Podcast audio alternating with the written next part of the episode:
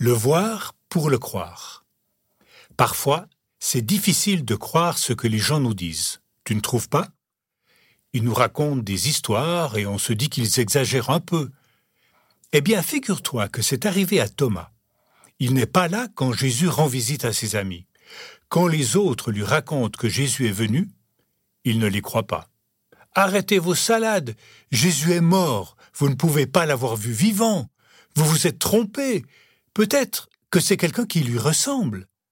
Moi, si je ne le vois pas vivant devant moi, avec les cicatrices des clous dans ses mains et ses pieds, je n'y croirai jamais.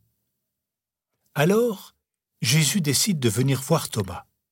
Il entre dans la pièce où ils sont tous, et il va vers Thomas et lui dit Vas-y, mets tes doigts dans mes cicatrices, regarde, c'est bien moi.